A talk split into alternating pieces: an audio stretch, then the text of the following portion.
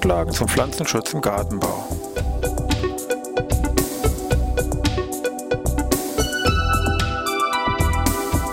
Ein wöchentlicher Podcast der Forschungsanstalt für Gartenbau an der Fachhochschule Weinstefan von und mit Thomas Lohrer.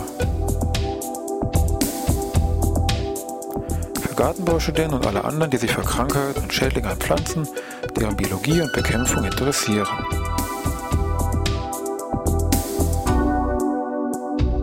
Heute Fotografieren von Schaderregern. Ja, ich begrüße wieder Jan Weinstefan zu einer neuen Podcast-Folge Pflanzenschutz im Gartenbau. Es geht heute um das Thema Fotografieren von Schaderregern und der Grund, warum wir jetzt Schaderreger hier auf den Chip, sage ich mal, band, können zwei sein. Zum einen eben mehr für diagnostische Zwecke, also ich habe ein Problem bei meinen Pflanzen, habe da irgendwo einen Schädling und einen Pilz, will davon Bilder machen und die eben meinetwegen ans Pflanzenschutzamt oder an eine andere Beratungsstelle hinschicken.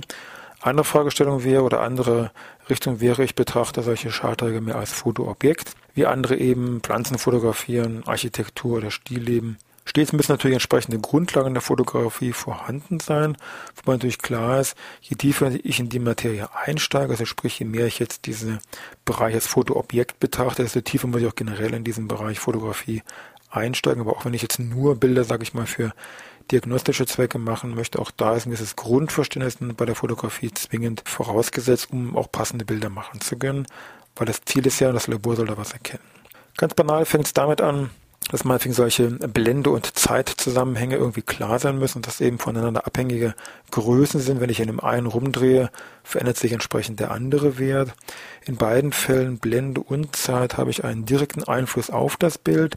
Und zwar bei der Zeit ist klar, je länger ich jetzt hier so ein Bild belichte, desto eher ist die Gefahr, dass das Bild hier verwackelt. Früher hat man gesagt, ein Sechzigstel lässt sich hier freihand fotografieren, stimmt nur in Verbindung mit der Kombination, ich sag mal 50 Millimeter Brennweite. Heute mit diesen ganzen Zooms müssen wir an die normale Regel eben im Kopf haben. Eins geteilt durch Brennweite gleich verwacklungsfreie Zeit. Also wenn ich mit 100 Millimeter Brennweite fotografiere, müsste ich im Prinzip ein Hundertstel Sekunde Belichtungszeit hier haben, um hier wirkungsfreies Bild zu bekommen.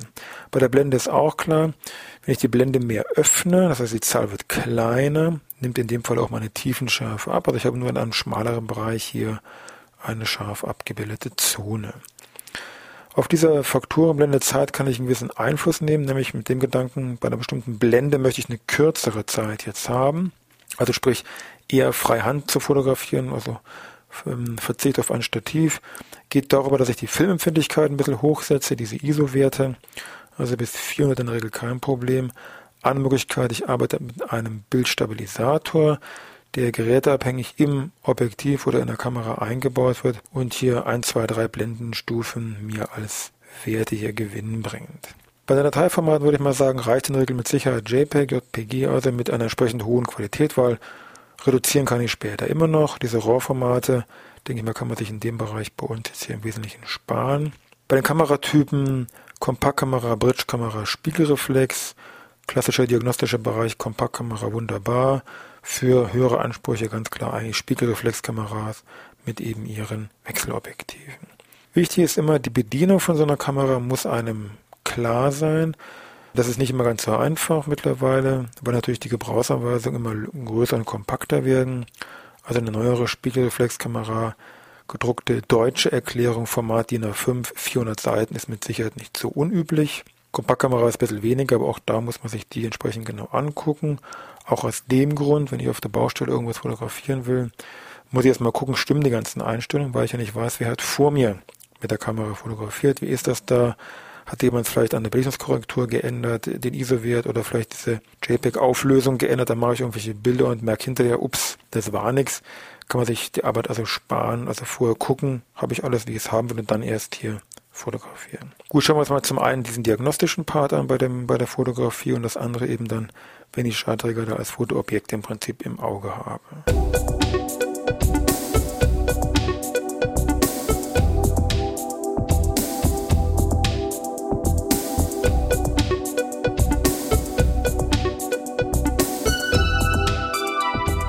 Gehen wir jetzt mal der Frage nach, ich will eben jetzt Bilder für entsprechende diagnostische Zwecke machen was muss ich dabei jetzt berücksichtigen? Zum einen natürlich, es geht jetzt nicht darum, ich sag mal, den Sonnenuntergang hier schön hinter einem toten Baum zu platzieren, sondern darum, dem Labor konkrete Informationen in Form von Bildern zu liefern, anhand dessen dann das Labor eine Diagnose, sofern möglich, hier machen kann. Basis, also ich würde mal sagen, eine Kamera, digitale Kamera, Kompaktkamera, Outdoor-Einsatz geeignet. Also sprich gärtnerischen Bereich, Spritzwassergeschützt oder Komplettwassergeschützt, stoßfest. Diese ganzen Dinge sollten hier vorhanden sein. Ein normales Zoom sollte auch noch entsprechend mit dabei sein. Und wichtiger ist eher hier eine entsprechende Makrofunktion, um auch möglichst nah rangehen zu können. Wichtig ist immer, das Labor sieht natürlich nur diese betreffenden Bilder. Also müssen Sie möglichst viele Bilder zur Gesamtsituation liefern, das heißt von weiter weg zu näher ran. Also Bilder vom Bestand zum Beispiel. Daran kann das Labor erkennen, wie ist der Schädling hier vielleicht im Bestand verteilt, liefert gleichzeitig Hinweise auf bestimmte Schädlinge. Pflanze als Ganzes. Wie sehen das jetzt, wie ist es vom Schaden her verteilt? Die Blätter oben, unten, wie sieht das entsprechend aus?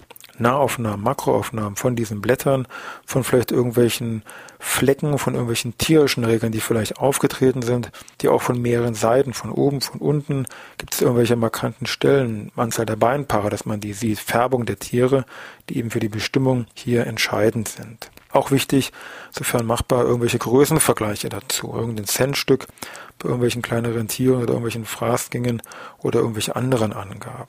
Wenn die Bilder gemacht worden sind, dann auf Bildschirmgröße reduzieren, also sprich 1000 Pixel, weil in der Regel sollten Sie schon, sagen wir so, sechs bis sieben Bildern pro in der Summe Scharbbild hier, sage ich mal, schicken.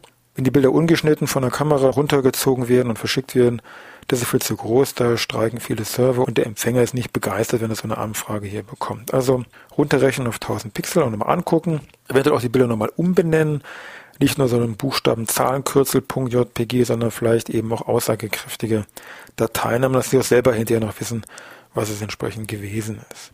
Dann wichtig in der Mail selber, die man verschickt, aussagekräftige Zusatzinfos. Nicht an bei einige Bilder von kranken Pflanzen. Wir möchten gern sofort wissen, was es ist, sondern Standort, Düngung, Pflanzenschutzmaßnahmen, Besonderheiten vom Standort, Pflanzenbezeichnung, alles wichtige Angaben, die mit reinkommen sollten. Trotzdem, viele Schäden bedingen immer noch eine entsprechende Laboruntersuchung, darf man nicht vergessen. Aber anhand von so Bildern kann so ein Labor schon mal eher sagen, passen Sie auf, schicken Sie es von der und der Stelle mal ein paar Proben. Oder können schon mal genau vielleicht einen gewissen Trend vielleicht sogar nennen, dass sie sagen, naja, das und das, was man vielleicht vermutet, ist es nicht, aber vielleicht dieses oder jenes. Neben jetzt diesen klassischen offiziellen Diagnosestellen, also Pflanzenschutzämter, staatliche Stellen, gibt es auch noch Beratungsstellen oder Möglichkeiten im Netz natürlich sicher schlau zu machen, verschiedene Foren, die natürlich auch sowas, sage ich mal, anbieten, wo man sich so gegenseitig hier, sage ich mal, hilft. Auch da gibt es bestimmte Beschränkungen, man muss meistens angemeldet sein, eine maximale Bildgröße. Man weiß natürlich hier auch nicht immer der Gegenüber oder wo man eine Antwort bekommt, wie kompetent ist der jetzt entsprechend wirklich in seinen diagnostischen Ergebnissen.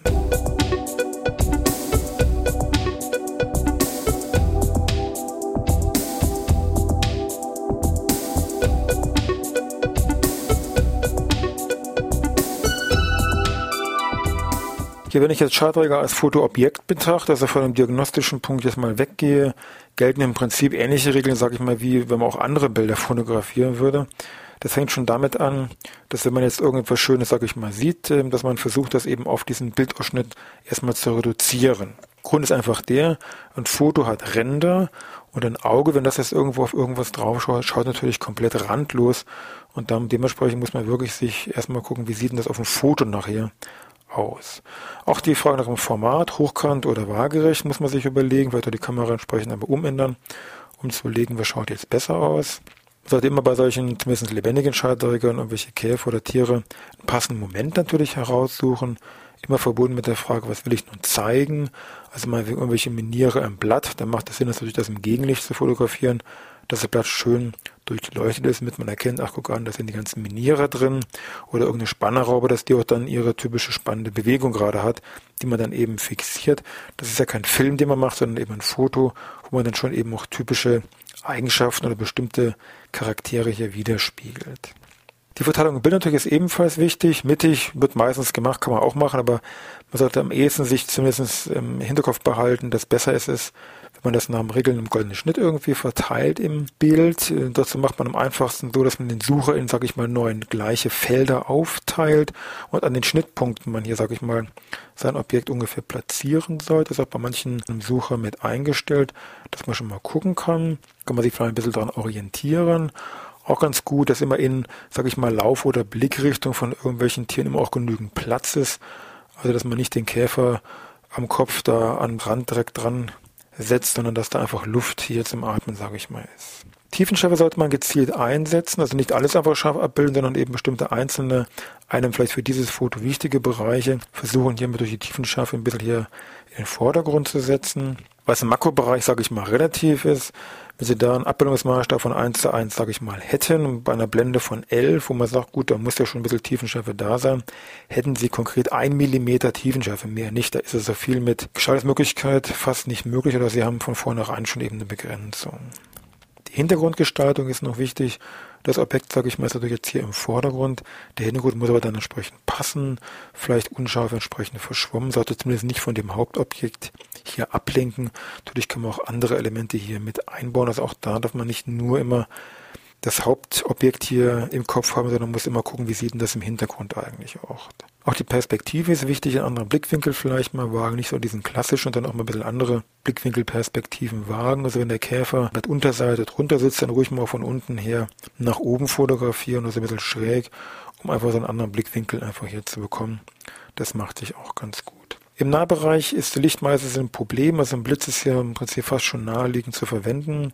Mehrere Möglichkeiten, man kann mit Ringblitz hier arbeiten, man kann auch verschiedene Makro-Blitzsysteme hier verwenden, die dann meistens über eine TTL-Steuerung arbeiten, die dann schon ein gewisses freies Arbeiten hier erlauben. Aber auch meistens wichtig wäre hier eine Möglichkeit immer noch bieten sollten, hier manuell eingreifen zu können, um da mehr oder weniger Licht hier mit einzubringen. Und bezüglich der Bildaussage kann man sagen, im Zweifelsfall immer weniger ist mehr, also nicht das Bild zufrachen, sondern eher auf bestimmte Dinge hier konzentrieren, fokussieren. Das tut dem Bild eher gut, als wie, dass man da das überfrachtet.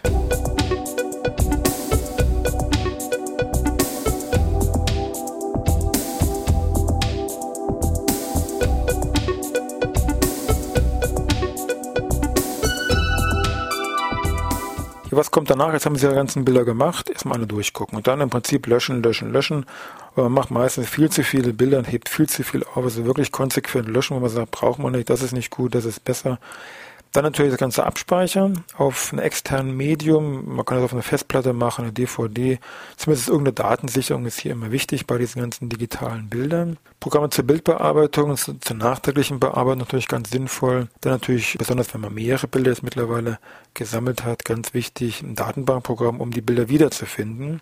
Gut wäre hier, wenn man die Bilder mit Stichwörtern vergeben könnte, eine Bewertungsskala vielleicht mit Sternchen, Farbrastern oder irgendwelchen anderen Punkten dass man eben nach bestimmten Kriterien seine Bilder wiederfindet. Bei den Stichwörternvergabe ganz wichtig, dass man sich da ein eigenes Raster überlegt, was hier entsprechend äh, auch funktioniert. Es gibt entsprechende Kombiprodukte, die also, sage ich mal, eine Bildbearbeitung als auch ein Datenbankprogramm hier zusammen beinhalten. Lightroom wäre hier so das bekannteste, ist auch das Beste, was also hier speziell für, wie es immer so schön heißt, ambitionierte Fotografen hier sinnvoll ist, kann man wirklich bedenkenlos hier empfehlen, verwende ich selber auch. Weiterbildung ist sinnvoll, kann natürlich meinetwegen über Fotokurs, über Volkshochschule oder andere Bildungsträger hier äh, erfolgen.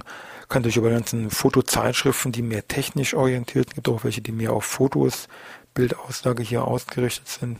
Internetforen, Podcasts gibt es im Bereich Fotografie recht gute. Bücher natürlich werden sie auch zugeschlagen, wenn sie da mal in Buchhandlung hineingehen. Und man sollte immer gucken, wie machen das im Prinzip andere, dass man sich einfach mal Bilder in Zeitschriften unter dem Blickwinkel Fotografie anschaut und nicht nur so, ach, da ist ein Bild von irgendwas interessant, sondern das einfach mal fotografisch ein bisschen betrachtet. Zum Schluss habe ich hier noch ein paar Zitate oder Sprüche, sage ich mal, von berühmten Fotografen rausgesucht, die auch so ein bisschen die ganze Thematik hier, denke ich mal, jetzt recht zutreffend widerspiegeln. Beispiel hier, das beste Zoom-Objektiv sind die Füße. Es geht also darum, dass man nicht vor lauter Zoom einfach nur stehen bleibt und dann hin und her zoomt, sondern wirklich um sein Objekt da herumschleicht und guckt, was ist jetzt die beste Perspektive, die beste Entfernung, um mir das passende Bild auch machen zu können. Anderes Zitat, man nimmt ein Foto nicht auf, man macht es. Heißt letztendlich dahingehend, dass man eben schon gezielt in dieses Foto eingreifen kann mit eben Lichtsteuerung, Blende und und und, wie eingangs geschildert.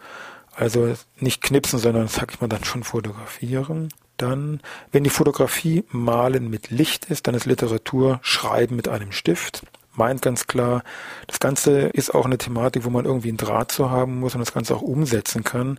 Das meint, dass eben große Literaturschriftsteller, die haben auch nichts anderes, als wie sie vielleicht zu Hause bei Papier und Stift, damit haben die angefangen, ja Dr. Chivago oder irgendwas anderes zu schreiben, aber deswegen ist es immer noch keine Literatur, wenn sie sich jetzt da hinsetzen und da irgendwie versuchen, einen Roman zu schreiben. Das ist bei der Fotografie ähnlich. Ähm, da muss man schon sagen, man ein Händchen irgendwie für haben. Das ist schon ein bisschen mehr Kunst dann.